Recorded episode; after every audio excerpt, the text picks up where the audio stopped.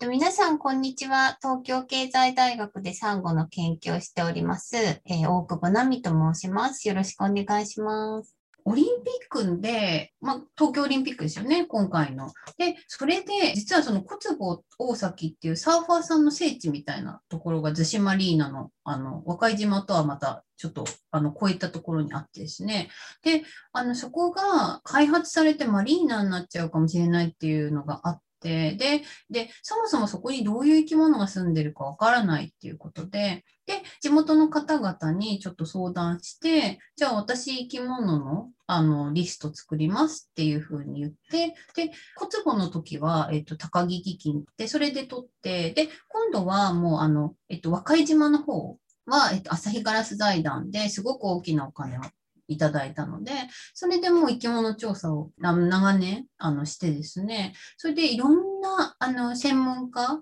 に来てもらって、で、私はその動物、ちょっと記憶力が良くないので、あ動物のね、種類がわからないですね。名前が覚えきれないので、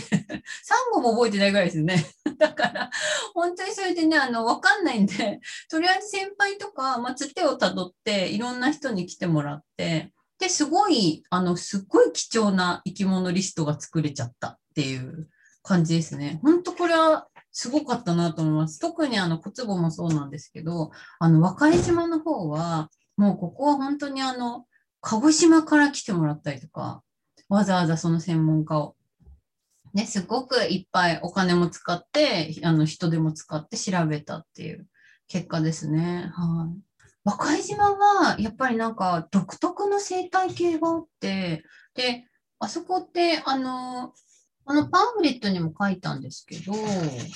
現存する最古の人間が作った港の遺跡なんですよね。で、ここのその、えっと、港を作るためのその石がもう台風とかね、いろんなので、こうゴロゴロと転がってて、それでその岩の裏側にいっぱいいろんな生き物がついてるってすごい珍しいところなんですよ。で、あの、海、外海の、えっと、外海の、その海の水があんまり入ってきにくい場所なので、えっと、結構そのいろんな生き物がいい具合にこう生息できてるんですよね。外の海の水がガンガン入ってくる流れの強い場所とか、まあ、ポツブはそうなんですけど、そういうとこよりも、あの、生き物の種類がすごく豊富なので、えっと、かなり貴重な場所ですよね。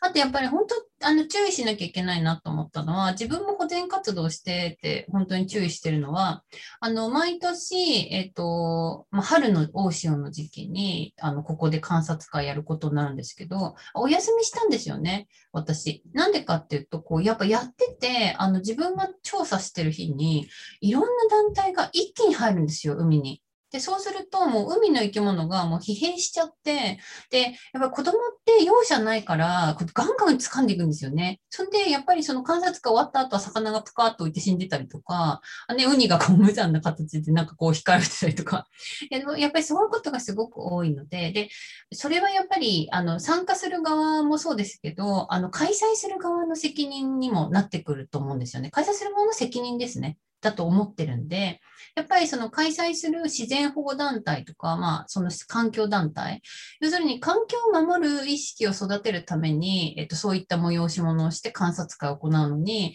連続してその大潮の時期にガーッと観察会を入れていくと、もう本当に本末転倒で逆に海の生き物を守ってないことになっちゃうんですよ。ぱりそういうところは、あの、注意してもらいたいなと思います。うん。だから今年やったから来年お休みにしようねとか、今年週末土日連続してやるのはやめようとか、やっぱりそういうふうに自分自身で自制していく。うん。そうしないと環境団体って名乗る意味はないなって思いますね。和歌島って材木座なんですけど、私も子供の頃からやっぱりあそこにずっと行ってて、で、あの、遊びやすい場所なんですよね。で、えっと、ただ、由比ヶ浜の、その、波打ち際に行っただけで、朝なんか小魚が、わーって群れてたりとか、あと、やっぱりちょっとね、あの、葉山の方まで行けば、えっと、FM 横浜はもう聞けますしね。あの、必ずね、そっちでも。私も聞いてま、聞いてました。もう、大学生の時、ずっともうデートの時にあそこを通りながら FM 横浜っていうね、あの音楽を。だからやっぱりあっちの方まで行くと水きれいだったりするので、あの、いろんなその身近なあの、海にちょっと足を伸ばして、で、落ちてるものが結構楽しいので、落ちてるもの、生き物の殻とかを拾ったりとか、そういったことでも、あの、いいと思いますし、あとなんかゴミ拾いとか、あの、しても楽しいんじゃないかな。いろんなゴミが落ちてるの見るのもいいと思うので、ちょっとあの身近なところで海に触れてもらえたらいいなと思います。